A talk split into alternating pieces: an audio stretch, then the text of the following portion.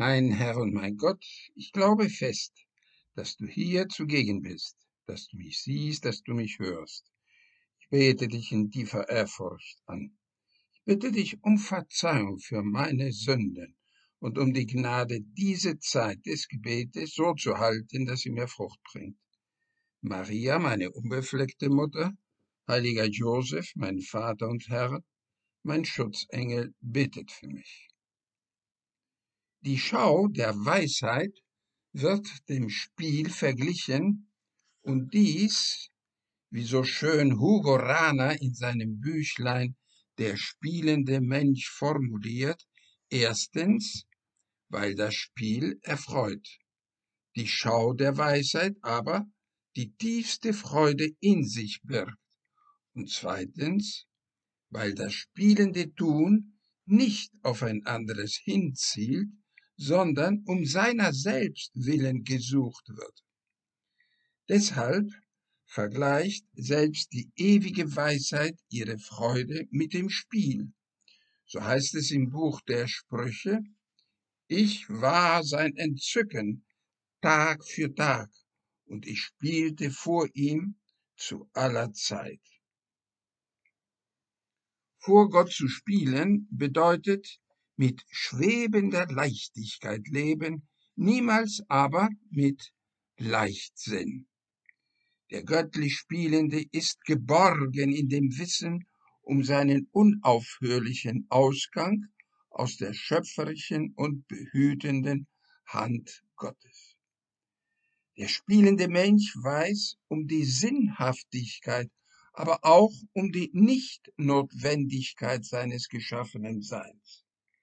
Und hier enthüllen sich die zwei Aspekte des irdischen Lebens, die der wahrhaft spielende Mensch mit wacher Schärfe sieht. Das Dasein ist fröhlich, weil in Gott geborgen. Es kann aber auch tragisch werden, weil in der Freiheit gefährdet. Weil ich also meine Freiheit missbrauchen kann. Dies kann aber nicht geschehen, wenn ich mich von der liebevollen Hand Gottes führen lasse. Dann entdecke ich, wie der heilige Joseph Maria zu sagen pflegte, wie herrlich ein Spielmann Gottes zu sein. Hin und wieder sagt mir jemand, Vater, ich fühle mich so lustlos und kalt. Bei Übungen der Frömmigkeit, beim Gebet, kommt es mir vor, als führte ich eine Komödie auf. Diesem Freund und auch dir, falls du einmal in einer ähnlichen Situation sein solltest, antworte ich, Komödie? Großartig, mein Kind, spiele sie. Spiele diese Komödie. Der Herr ist der Zuschauer, der Vater, der Sohn, der Heilige Geist, die allerheiligste Dreifaltigkeit, schaut auf uns herab, während wir unsere Komödie spielen. Wie wunderbar ist ein solcher Auftritt vor Gott aus Liebe, um ihm zu gefallen. Gerade dann, wenn einem alles gegen den Strich geht, ein Spielmann Gottes zu sein. Wie herrlich ein solches Beten, lustlos, aber aus Liebe und Selbstverleugnung, nur um ihn zu erfreuen. Und das heißt wirklich aus Liebe leben. In der Heiligen Schrift heißt es, spielend auf dem weiten Erdenrund. Gott spielt aber, er verlässt uns nicht. Denn gleich darauf heißt es auch, es ist meine Freude, unter den Menschenkindern zu sein. Der Herr spielt mit uns. Unser ganzes Tun mag uns einmal wie eine Komödie vorkommen. Wir fühlen uns kalt und gleichgültig, sind übel gelaunt und wie willenlos.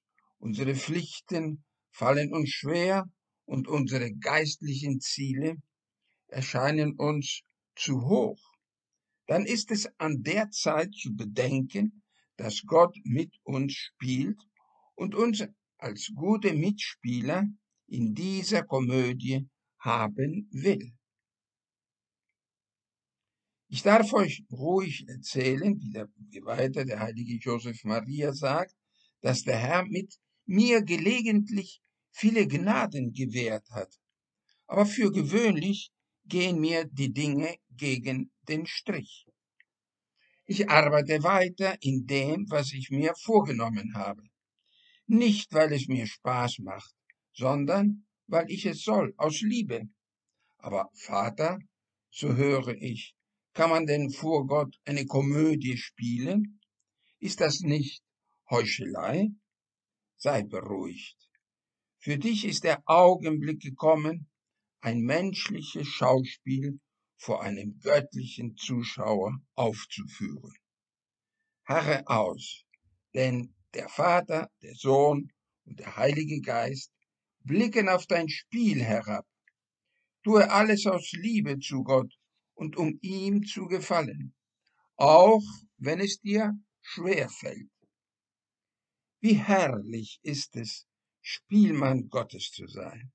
Wie herrlich in dieser Komödie eine Rolle zu spielen aus Liebe, mit Opfergeist, ohne Selbstgefälligkeit, nur um Gott, unserem Vater, zu gefallen, der mit uns spielt.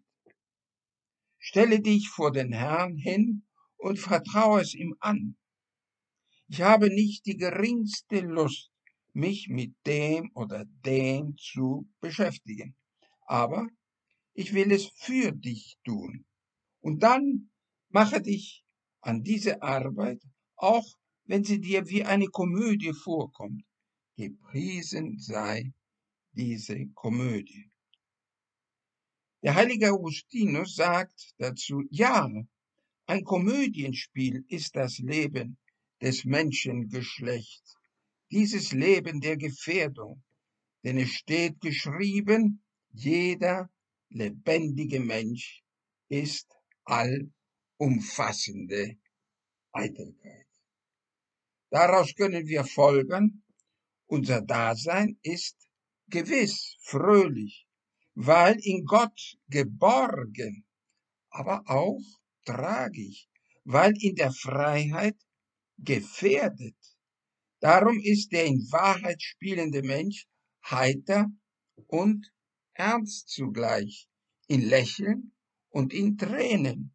Oder, um nun die tiefsinnige Synthese der christlichen Väter anzuschließen, in Fröhlichkeit und Geduld. Diese Allegorie geht auf einen Text des Buches Genesis zurück. Isaak und seine Frau Rebekka sind bei einer Hungersnot ins Land der Philister zum König Abimelech gezogen. Um seine Frau zu retten, gab Isaak sie als seine Schwester aus.